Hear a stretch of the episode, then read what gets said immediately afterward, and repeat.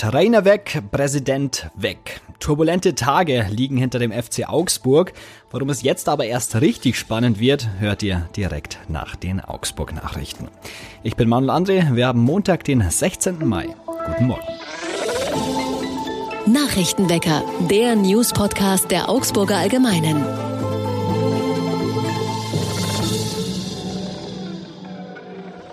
Und zu Beginn wie immer erst einmal alle wichtigen Nachrichten aus Augsburg. Vor einer Augsburger Schule wurde ein Junge von einem Auto angefahren. Eine Elterninitiative fordert jetzt ein schnelleres Handeln der Stadt. Es ist das eingetreten, was viele Eltern immer befürchtet hatten. Vor der Roten Torschule der Schülerstraße wurde vergangenen Donnerstag ein Junge angefahren.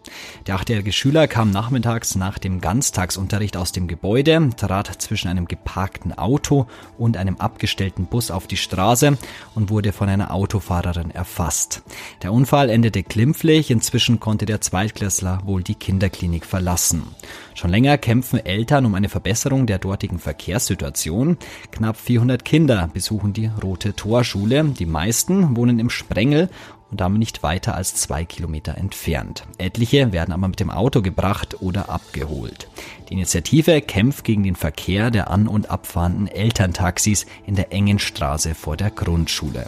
Martin Xaver Müller von der Elterninitiative mit dem Namen Vor der Schule sagt, die Gefahr, die in Verzug ist, ist greifbar. Er wünscht sich mehr Engagement von der Stadt, die über die Problematik informiert ist. Als eine von mehreren Möglichkeiten sieht die Initiative eine sogenannte Elternhaltestelle in der benachbarten Baumgartnerstraße.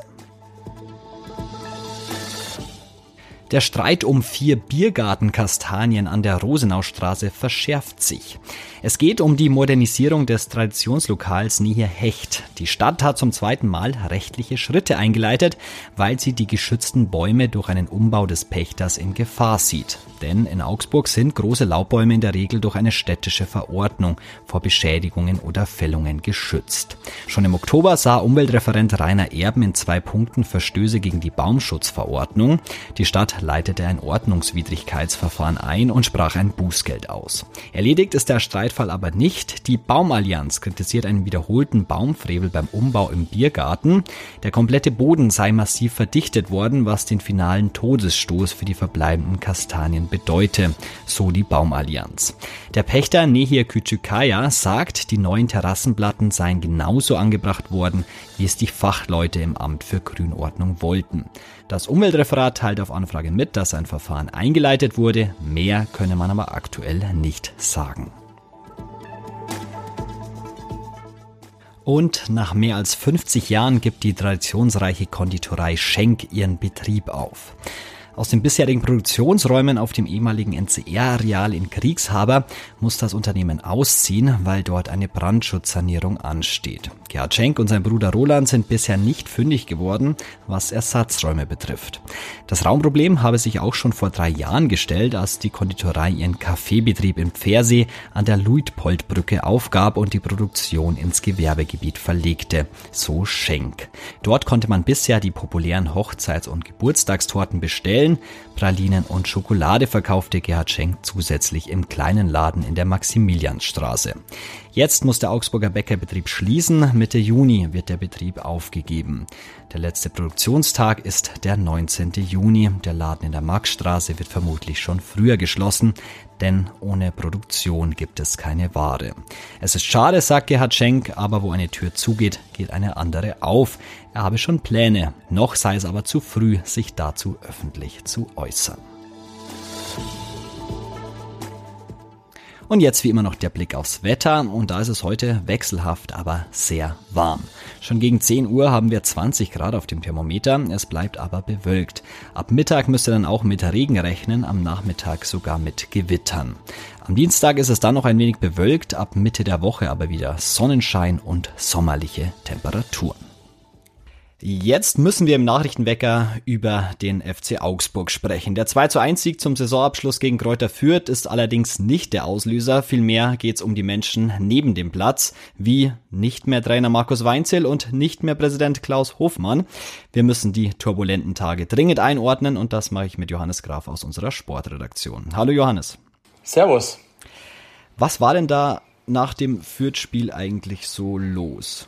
Einiges, würde ich jetzt einfach mal sagen. Also ähm, vor allem hat Markus Weinzel für einen richtigen Paukenschlag auch gesorgt. Äh, irgendwie überschlagen sich gerade die Ereignisse beim FC Augsburg. Erst am Freitag der Rücktritt von Präsident Klaus Hofmann und dann kommt auch noch äh, Markus Weinzel mit seinem, äh, ja, mit seinem Ende beim FC Augsburg um die Ecke. Und ähm, er hat dann auch äh, Sportgeschäftsführer Stefan Reuter ziemlich überrascht, dass er dann im TV-Interview nach dem Spiel ähm, erklärt, er macht nicht mehr weiter beim FC Augsburg und ähm, dadurch ähm, ist er Reuter zuvorgekommen und hat so ein bisschen das Heft des Handelns übernommen, äh, ist so aus dieser defensiven Rolle rausgegangen und in die Offensive gekommen. Und ähm, es war dann schon, ja, es war ziemlich aufregend am Samstagabend äh, in der Arena. Kann man sagen, dass den Abschied im TV-Interview zu verkünden was Besonderes ist im Fußball? Das ist schon was Besonderes. Also ähm, vor allem, man hat jetzt gesehen an diesem Wochenende, man kann das auch anders machen. Zum Beispiel wie Borussia Mönchengladbach, die haben sich ja auch von ihrem Trainer getrennt. Äh, das kann man dann sehr geräuschlos machen. Dann kann man sagen, wir sind nach einem Jahr zu dem Ergebnis gekommen, ist vielleicht doch nicht so gut. Hätte man auch beim FC Augsburg machen können, aber diese Chance hat der FCA eben verpasst in Form von äh, Stefan Reuter und deswegen kam es dann zu so einem geräuschvollen Abgang von Markus Weinzel. Was steckt denn da dahinter? Du bist der Experte, erklär's uns doch mal. Warum so viel Kulisse, warum so viel Geräusch dahinter? Ja, es war dann doch irgendwie ein interner Machtkampf, der sich über Wochen und Monate hingezogen hat. Ähm, das ähm, hat dann auch mit dem Rücktritt von äh, Präsident Klaus Hofmann zu tun. Ähm, es gab da immer Befürworter von Weinzel und es gab äh, zum Beispiel die andere Seite mit Stefan Reuter, der gegen eine Verlängerung mit Markus Weinzel war. Und dann hat man sich so ein bisschen gegenseitig positioniert und ähm, deswegen ähm, ist das Ganze dann irgendwie zu einem Knall gekommen, dann an diesem Wochenende, wo man eigentlich sagt, man könnte einen versöhnlichen Saisonausklang haben, aber davon kann jetzt eigentlich nicht mehr die Rede sein, sondern stattdessen hat man sich jetzt eben äh, in Querelen äh, begeben und in den Machtkampf und das Ganze auch noch öffentlich ausgetragen. Also es war auf jeden Fall spannender beim FC Augsburg, als wir das normalerweise gewohnt sind. Können wir mal kurz die wichtigsten Positionen beim FC Augsburg einordnen. Wir haben Reuter, wir haben Hofmann jetzt nicht mehr. Ähm, wer kommt denn da jetzt nach und wie kann man so diese, diese Machtkämpfe einordnen? Ja, also man hat momentan jetzt einfach ein Vakuum ähm, an der Spitze des Vereins, wobei man da ganz klar immer unterscheiden muss. Auf der einen Seite steht der Verein, also der EV FC Augsburg, und auf der anderen Seite die KGAA, in die der FC Augsburg als Bundesligist ausgegliedert ist, also die Profiabteilung von der U19 bis einschließlich dem äh, Profiteam in der Bundesliga.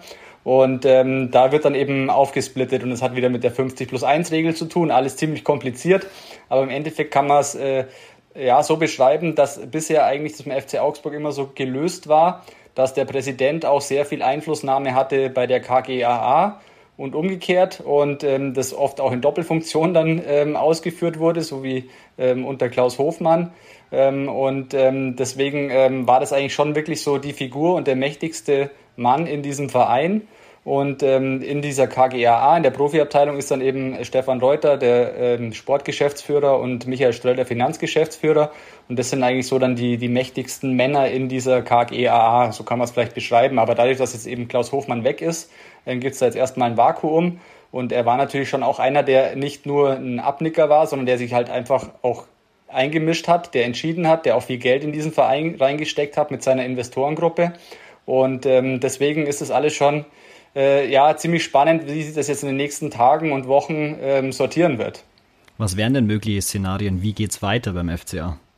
Ja, also einerseits äh, im Verein ist es klar, man wird jetzt erstmal schauen, dass man einen neuen Präsidenten ähm, ernennt. Das macht der ähm, Aufsichtsrat und äh, also der Aufsichtsrat des Vereins.